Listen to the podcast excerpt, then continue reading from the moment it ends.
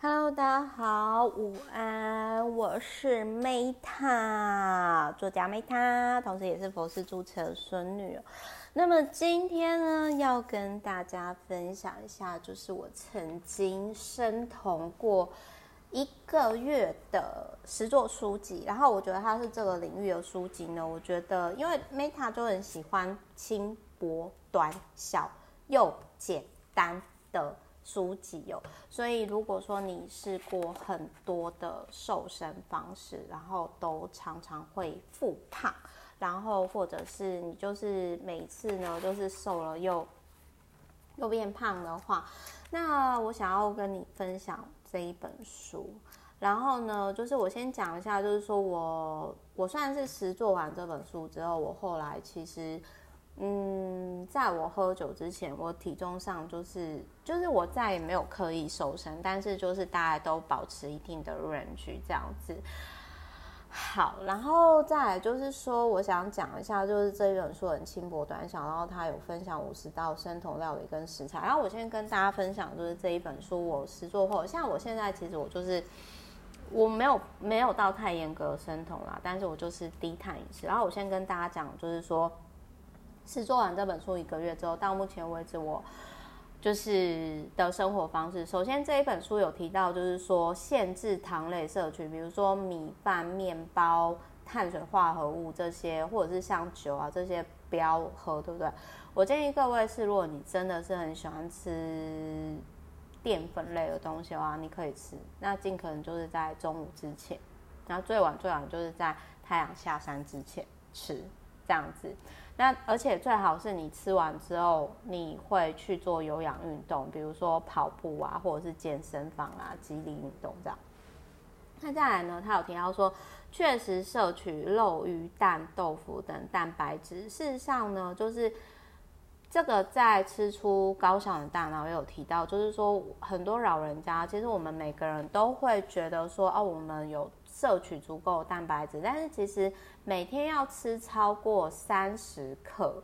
就是纯蛋白质，这是一件很不简单的事情哦。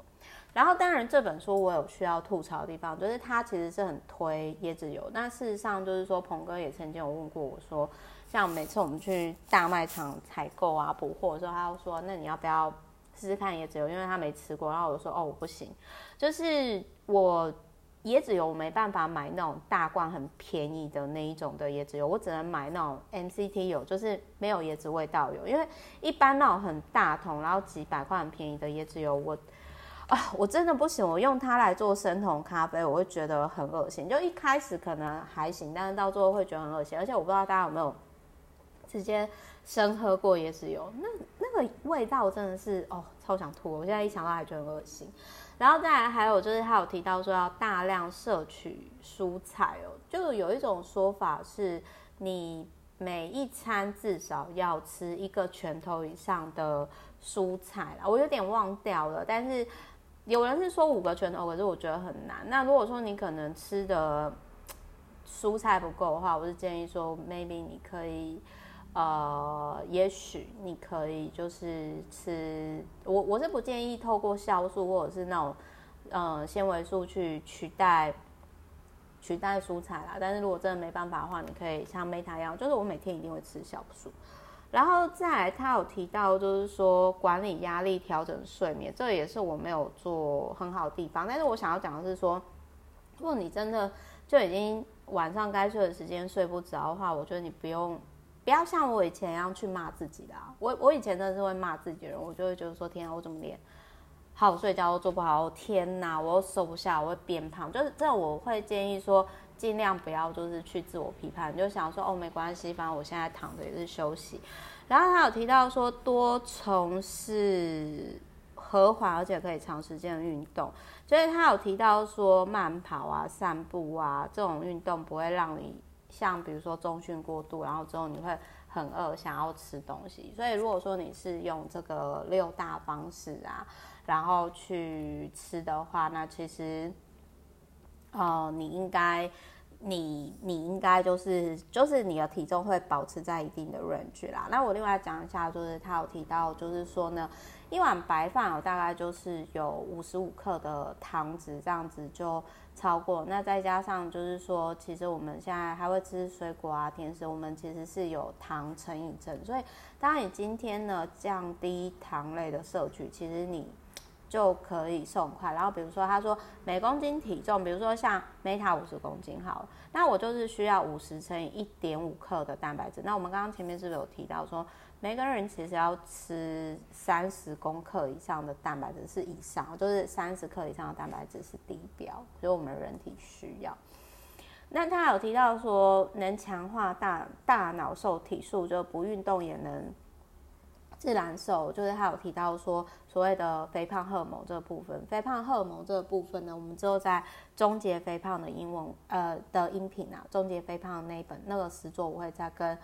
各位分享。那还有就是，其实那个吃出高效的大脑这里也有提到共同呼应的部分，就是说。呃，如果你今天吃的是对的营养的话，你可以预防跟改善就是失智症这样子。然后反正这一本书我最要吐槽的地方就是我真的没办法吃椰子油。然后再来就是说，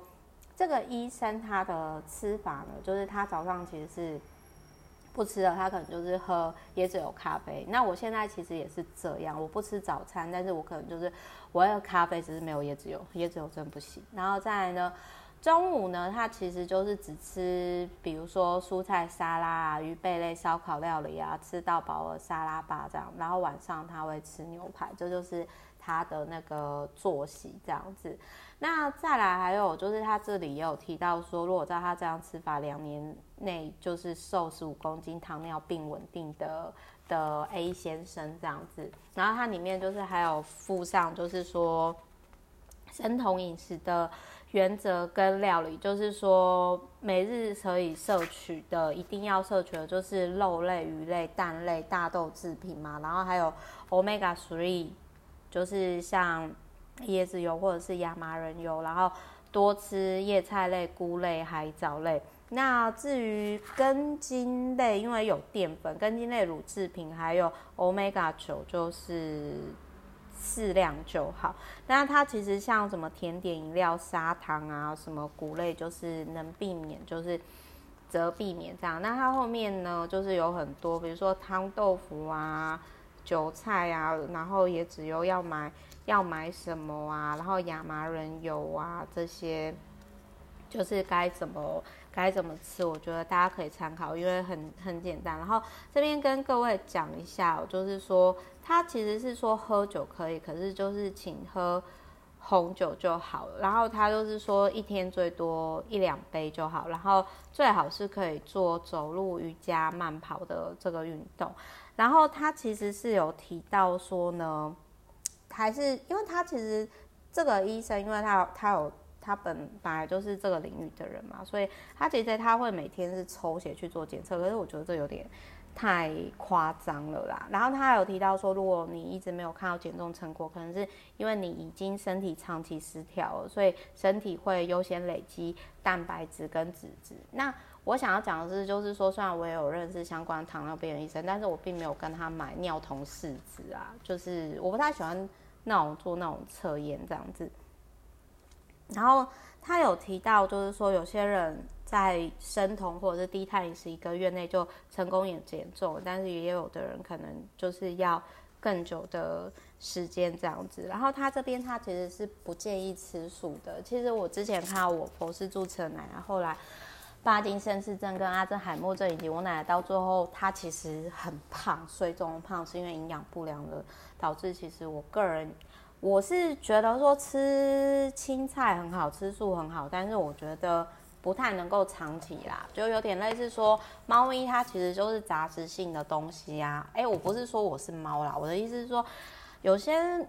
啊，就是有些朋友就我觉得有点走火入魔，就是说给自己的猫狗吃素，我觉得这个其实是虐待动物啦。就是我觉得还是要就是尊重动物或者是我们人的天性，那我们人就是杂食性的啊，所以。我觉得就是可以吃早斋，但是我觉得不太适合，就是说长期都是一直吃素的状态。所以就是如果你今天，嗯、就是尝试过很多种方式都瘦不下来的话，那我觉得这一本是可以结合之前的那个音频，就是吃素高效能大脑去搭配，因为我是这样子瘦下来的。总而言之，就是希望这一本书可以让大家更健康、更幸福、更快乐。我是 Meta，我爱你们，拜拜。